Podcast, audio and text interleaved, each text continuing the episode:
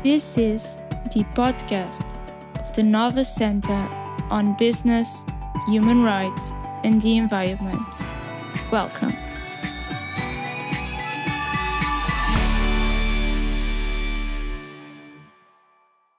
Bem-vindos a um novo episódio de podcast do Centro de Conhecimento de Negócios, Direitos Humanos e o Ambiente da Nova. O meu nome é Cláudia Batista e sou a Research Associate a conduzir o episódio deste mês em conversa com a doutora Irina Matos, onde exploraremos o notável trabalho da Unicef em Moçambique no avanço dos direitos da criança. Para os nossos ouvintes menos familiarizados com o trabalho da Unicef neste país, destacaremos alguns programas notáveis que tiveram impactos diretos e positivos, bem como outros que poderão ainda aprimorar esta intervenção e promoção. Efetivamente, apesar dos sucessos, o caminho da Unicef em Moçambique não está isento de desafios. Neste episódio, mergulharemos também nos obstáculos atuais que a organização enfrenta na busca incansável pela garantia dos direitos da criança. Exploraremos os programas e estratégias que esta instituição implementa para tentar superar estas barreiras complexas, bem como a relevância que uma aplicação cuidadosa destes mesmos programas pode ter para empresas. Com este intuito, este episódio procura também discutir alguns dos fatores considerados nas iniciativas da Unicef e a importância que estes mesmos fatores e a sua consideração podem ter para empresas e as suas práticas. Além disso, exploraremos a fascinante questão de como envolver ativamente as crianças nos processos de tomada de decisão, destacando a necessidade da sua participação ativa nos assuntos que moldam diretamente as suas vidas. Será que esta inclusão é sequer desejável? Para melhor compreendermos os desafios delicados e complexos colocados à proteção e luta pelos direitos das crianças à volta do mundo, temos o prazer de receber a doutora Irina Matos, que é parceira oficial da Unicef Moçambique e tem contribuído para o desenvolvimento de trabalho meticuloso e dedicado na defesa dos direitos das crianças nesta região.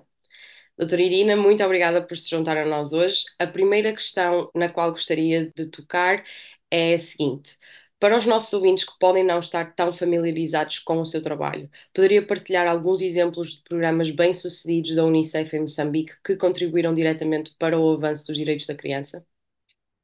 Muito bom dia e muito obrigada pelo convite. É um prazer enorme estar aqui.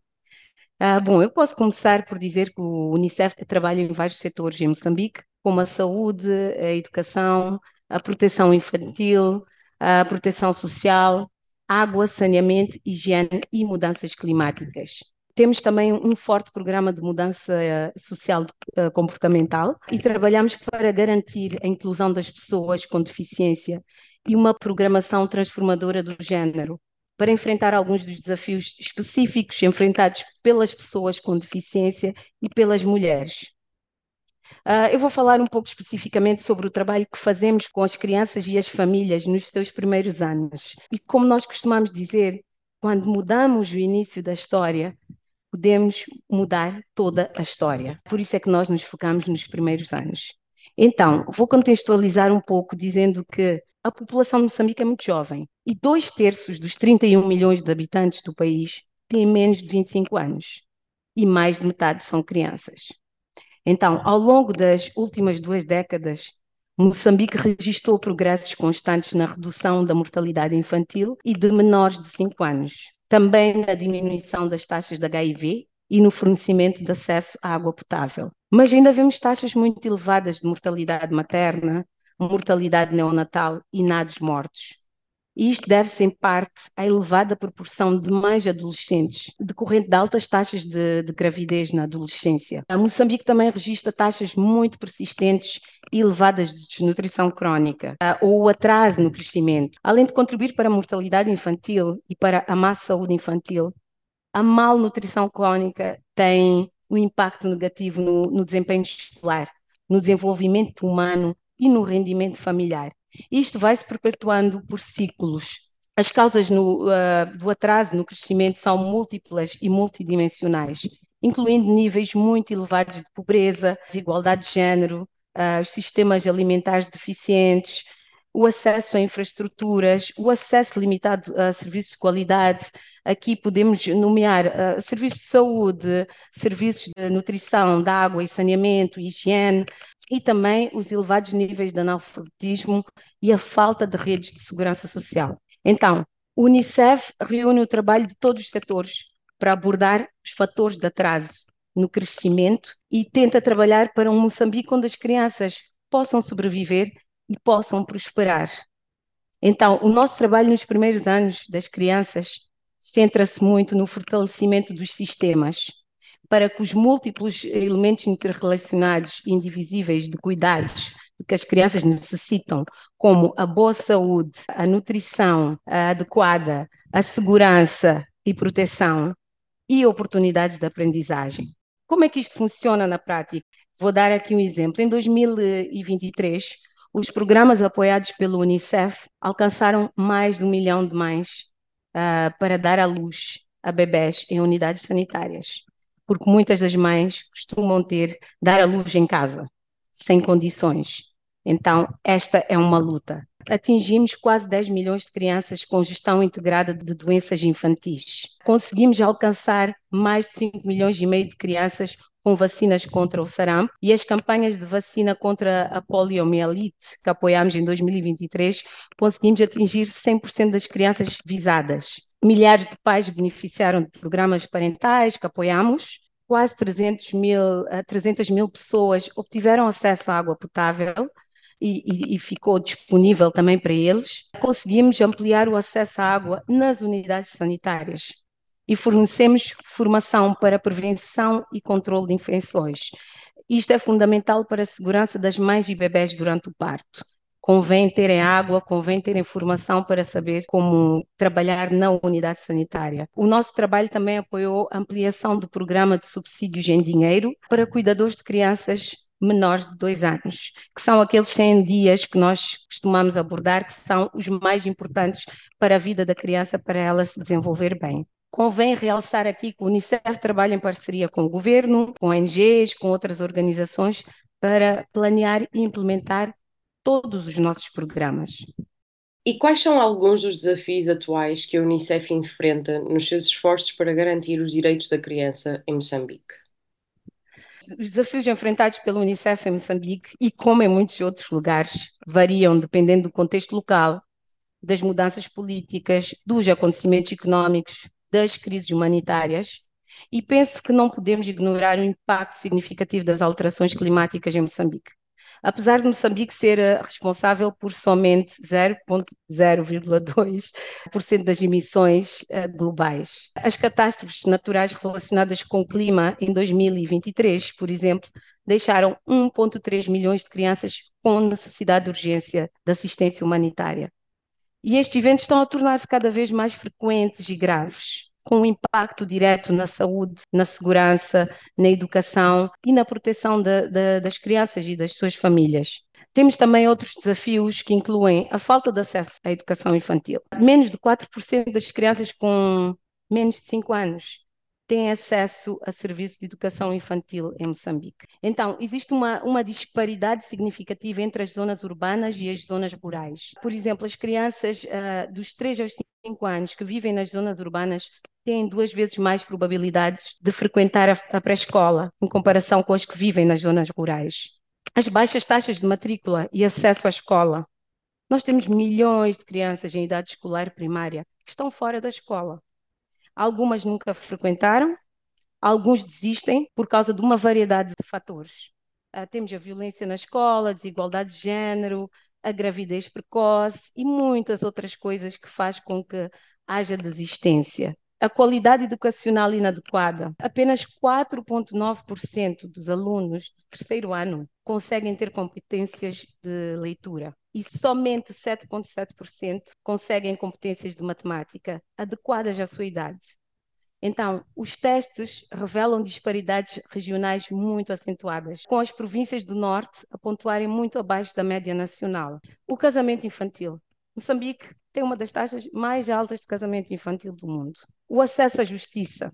Uh, os dados que nós temos são de 2018, mas são dados muito relevantes, que diz que as crianças e os jovens representavam 16% do total da população prisional.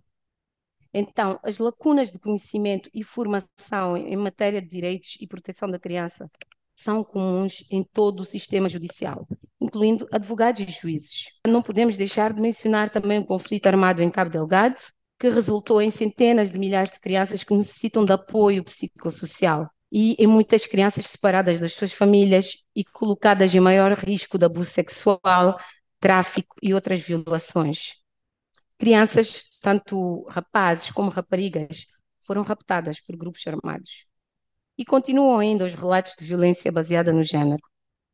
Ah, também durante o conflito tivemos mais de 220 escolas que foram destruídas devido ao conflito e muitas unidades sanitárias foram encerradas. Então, isto tudo leva-nos a, a, ver o, o cenário e o quão preocupante é para o direito das crianças, né? A violência contra raparigas, rapazes e mulheres. Tenho aqui o exemplo de 2019, que aproximadamente 12% das raparigas e 6% dos rapazes com idades compreendidas entre os 13 e os 17 anos relataram ter sofrido violência sexual pelo menos uma vez na vida, enquanto que 21% das raparigas e 23% dos meninos relataram uma experiência de violência física nos últimos 12 meses a falta de registro de nascimento e de identidade legal.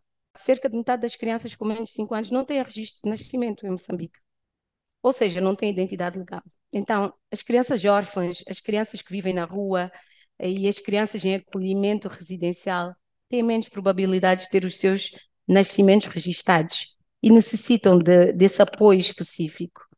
Então, é importante reconhecer que estes, estes desafios todos estão interligados e muitas vezes requerem uma abordagem integrada para os enfrentar de forma eficaz. Então, no Unicef, nós trabalhamos com o governo, com outras agências das Nações Unidas, uh, organizações não governamentais, comunidades locais, para desenvolver estratégias abrangentes e sustentáveis. Como é que a Unicef mede o impacto dos seus programas e iniciativas relacionadas com os direitos da criança em Moçambique? E seria benéfico para as empresas começarem a denotar estes mesmos fatores, de modo a melhor compreenderem o seu impacto no âmbito dos direitos da criança?